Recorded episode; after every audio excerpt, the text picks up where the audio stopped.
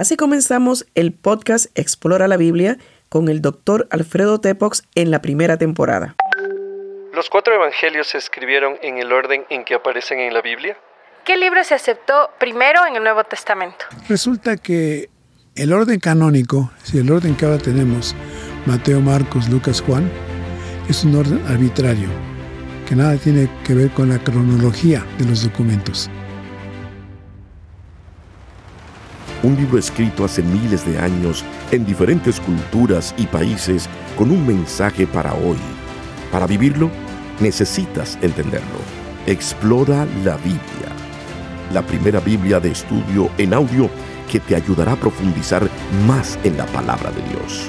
Expertos biblistas explican los aspectos históricos y culturales que facilitan la comprensión del texto.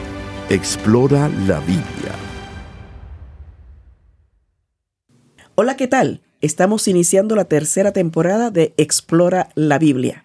En esta ocasión, una vez más, nos acompaña el doctor Marlon Winnet, traductor bíblico de Curazao, pero ya internacional, trabajando con los diferentes traductores bíblicos en lenguas indígenas en diferentes proyectos y nos honra con su presencia y su participación en esta tercera temporada nuevamente. Saludos Marlon, ¿Cómo estás? Saludos, Loida. Un placer, un privilegio otra vez eh, indagar y alimentarnos de la palabra del Señor. En esta ocasión es un momento mucho más especial. Este podcast, Explora la Biblia, lo iniciamos con el doctor Alfredo Tepox. Comenzamos el libro de Mateo y la mitad del libro de Marcos. Estuvimos trabajando con el doctor Tepox y recientemente el doctor Tepox pasó a morar con el Señor, cambió de morada. Y fue algo que nos impactó a todas las personas que les conocemos, eh, le conocimos de muy cerca, que fuimos amigos, que trabajamos largo tiempo con él. Pues sí, nos, nos, nos pegó bastante fuerte, aunque sabíamos que su salud se había deteriorado recientemente. Y queremos dedicar en este momento, pues precisamente este primer episodio de la tercera temporada a la memoria y reconocimiento de este gran hombre. Marlon, no me dejarás mentir que el doctor Tepox ha sido uno de los traductores bíblicos de mayor trayectoria, eh, no solamente en español, pero también en algunos proyectos indígenas. Pero quiero destacar que en español participó en una gran cantidad de traducciones bíblicas. Eh, puedo comenzar mencionando la primera vez, la, cuando se hizo la traducción que se conoce como Dios habla hoy, estuvo participando en esa eh, traducción desde los idiomas originales y fue la primera traducción que se hizo en Sociedades Bíblicas Unidas utilizando el texto crítico, ¿cierto?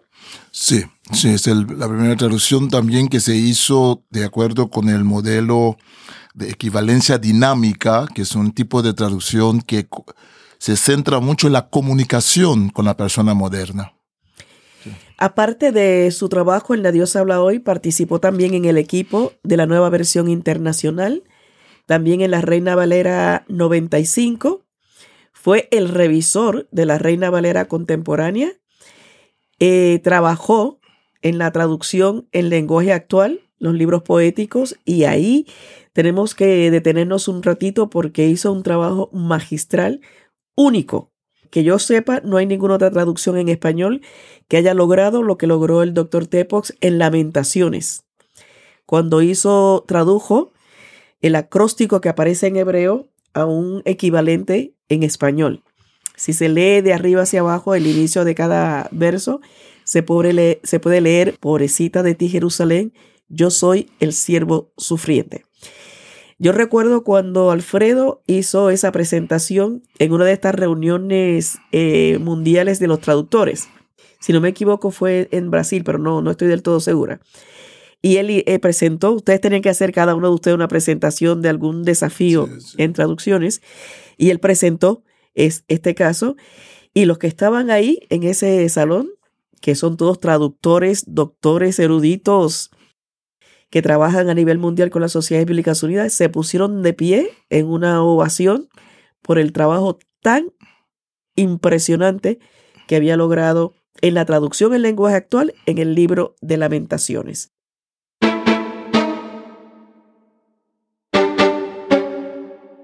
Pobrecita de ti, Jerusalén. Antes eras la más famosa de todas las ciudades. Antes estabas llena de gente, pero te has quedado muy sola. Te has quedado viuda. Fuiste la reina de las naciones, pero hoy eres esclava de ellas. Olvidada y bañada en lágrimas, pasas todas las noches. Muchos decían que te amaban, pero hoy nadie te consuela. Los que se decían tus amigos, hoy son tus enemigos. Bajo el peso de las cadenas la gente de Judá salió prisionera. Sus enemigos los atraparon y los maltrataron con crueldad. Ahora son esclavos en países lejanos y no han dejado de sufrir. Ruido ya no se escucha en tus portones, Jerusalén. Qué triste es ver tus calles desiertas. Los sacerdotes lloran y las jóvenes se afligen. Todo en ti es amargura. Ya nadie viene a tus fiestas. Es tanto tu pecado que Dios te castigó. El enemigo se llevó prisioneros a todos tus habitantes. Ahora el enemigo te domina y vive feliz y contento.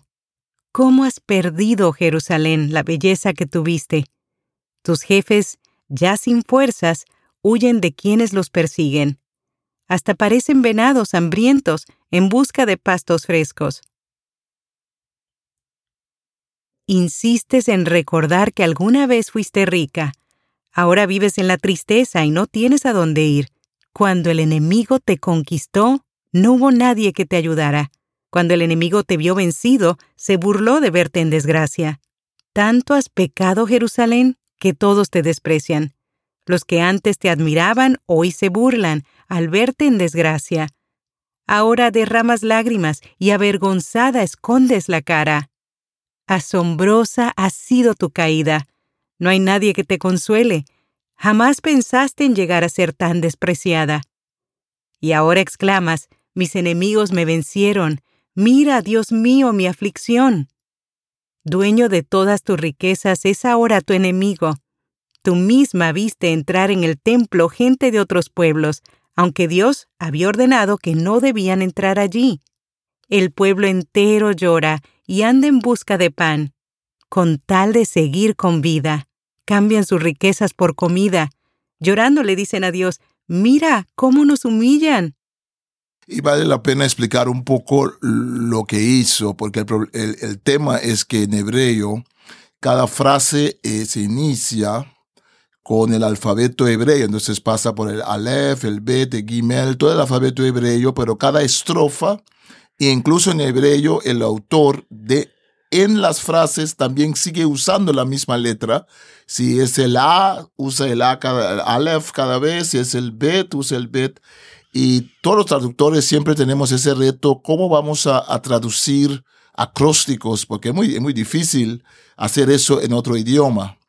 Pero Alfredo tuvo, tuvo también la inspiración, digo yo también, del Espíritu Santo para pensar y, él siempre luchaba con eso. A él le encantaba la, poesía, le encantaba la poesía y no se daba por, por, vencido y no quería hacer cualquier cosa que se hace tradicionalmente, para decirlo así.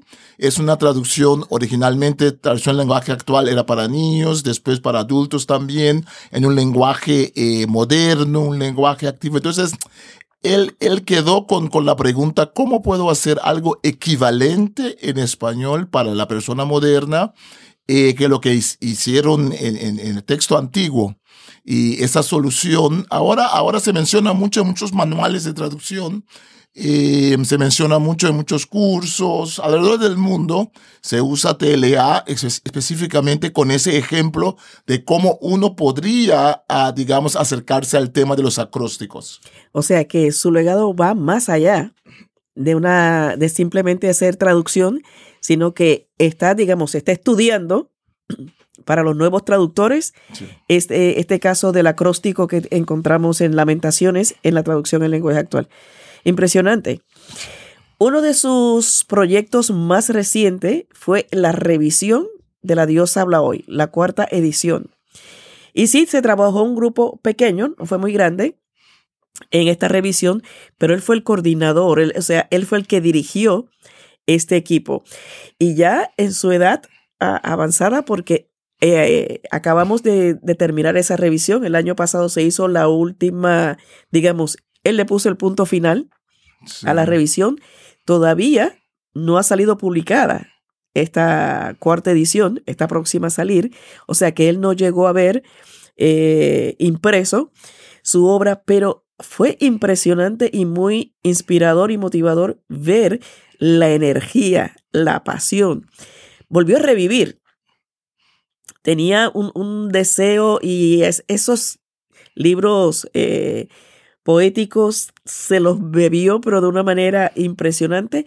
Y dirigir y orientar a los demás que estaban trabajando en eso, pero con el ánimo y la energía, de verdad que, que fue impresionante. Sí. ¿Tú qué puedes agregar de, tu colega y amigo? sí, bueno, a mí siempre me impresionó eh, cuando conocí a Alfredo.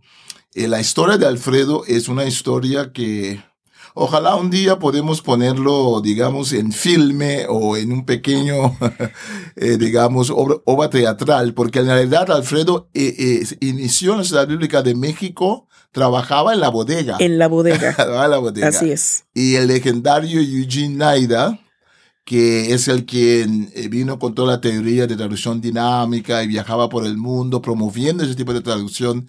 Él fue el quien retó a Alfredo y le dijo, yo veo en ti que puedes hacer más, yo te quiero que vayas a estudiar para que puedas eh, trabajar en traducción. Pero el ojo que tenía Eugene Naida para ver eso en ese muchacho que trabajaba en la bodega, porque él le hablaba en español, le hablaba sobre la poesía, sobre todo lo que leía Alfredo. Entonces es una historia impresionante, ¿no?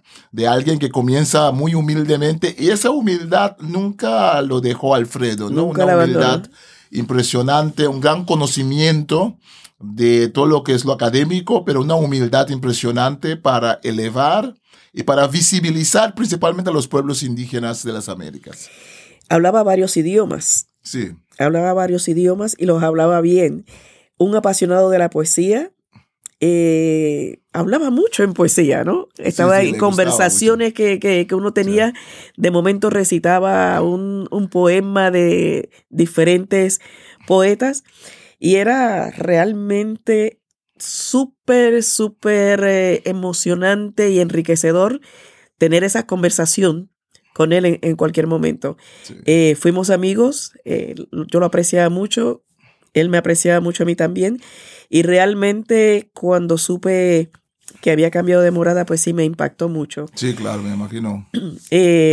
ha trabajado con nosotros en diferentes proyectos. Sí, sí, en diferentes proyectos. Él dice que que yo lo saqué del retiro. Fue cuando le hice el acercamiento para que hiciera la revisión de la Reina Valera contemporánea. Y de verdad que de ahí en adelante estuvimos trabajando en distintos proyectos y es impresionante, impresionante ver cómo se mantenía vivo y con esa energía. Nos acompañó en varias giras por Guatemala. Guatemala, sí, sí, sí. Y se metía en diferentes sitios con nosotros. Eh, tenía a veces más energía que, que uno. La verdad que queremos rendir homenaje, eh, por mucho que digamos, no podremos resumir su vida, su labor, su entrega y su calidad humana. Porque como bien dices, eh, esa humildad nunca lo abandonó. Uno lo veía caminar por ahí y jamás podía imaginar el, el extraordinario erudito que iba eh, caminando por, por cerca de uno, porque siempre humilde en su forma de vestir, en su forma de comportarse, se adecuaba a cualquier grupo con el que tuviera que tratar y de verdad un ejemplo que ojalá y muchos pudiéramos seguir. Sí, y, y, y vale la pena completar completar la descripción de Alfredo diciendo que también era alguien que siempre también iba contra la corriente. Alfredo era un iconoclasta, ¿no? Eh, eh, eh, rompía estatuas, rompía vidrios. Él, él iba por la verdad. Él iba por, por, por una conversación genuina sobre la fe cristiana. yo recuerdo que él una vez me dijo que cuando Pablo dice en Cristo ustedes son libres, él siempre interpretaba ese texto que no solamente es una libertad, la libertad del pecado, pero una libertad también de tradiciones que nos amarran, que nos, no nos dejan ver el texto como es el texto. Y en ese sentido, uno tiene que decir que Alfredo siempre también, yo lo veo también como un tipo profético, porque él, él tenía esa capacidad de poner a la, poner a la gente a pensar, ¿no? No, no, no quedarse tranquilo con lo que uno ya pensaba, no, esa, esa capacidad de levantar ánimos, levantar una conversación muy profunda. Que el Señor bendiga su legado y pienso que hablamos de San Jerónimo, de Lutero, de Reina y de Valera. Hablamos de todos los traductores que, que conocimos en el mundo europeo, pero tenemos que destacar que Alfredo Tepox, su nombre también tiene que estar en, esa, en ese rango. Uno de los grandes traductores del mundo, uno de los grandes traductores del siglo, de, de nuestro siglo, de nuestro tiempo. Definitivamente. Y por eso queremos honrarlo y por eso continuamos con esta serie de, de podcast, Explora la Biblia, que iniciamos eh, con él. Él me decía, todo lo que tú quieras, vamos a grabar, no hay problema, pero no me pongas por Zoom, en persona. no importa el tiempo que sea. Em, y bueno, la verdad que abrió las puertas para esto, que Explora la Biblia es la primera Biblia de estudio en audio utilizando el texto de la Reina Valera contemporánea y que iniciamos con el doctor Alfredo Tepox. Nuestro respeto y quisiéramos poder decir que pudiéramos calzar sus zapatos, pero son demasiado grandes. Seguiremos honrando su memoria, seguiremos honrando su legado en todo lo que nos deja y hemos dedicado este tiempo a nuestro querido amigo, doctor Alfredo Tepox. Este ha sido el episodio de Explora la Biblia dedicado a nuestro doctor Alfredo Tepox. Mi nombre es Loida Ortiz, directora de publicaciones del Servicio de Publicaciones en Español, y me acompaña el doctor Marlon Muinet. Bendiciones y nos vemos, nos escuchamos en el próximo episodio. Un libro escrito hace miles de años en diferentes culturas y países con un mensaje para hoy. Para vivirlo, necesitas entenderlo. Explora la Biblia. La primera Biblia de estudio en audio que te ayudará a profundizar más en la palabra de Dios. Expertos biblistas explican los aspectos históricos y culturales que facilitan la comprensión del texto. Explora la Biblia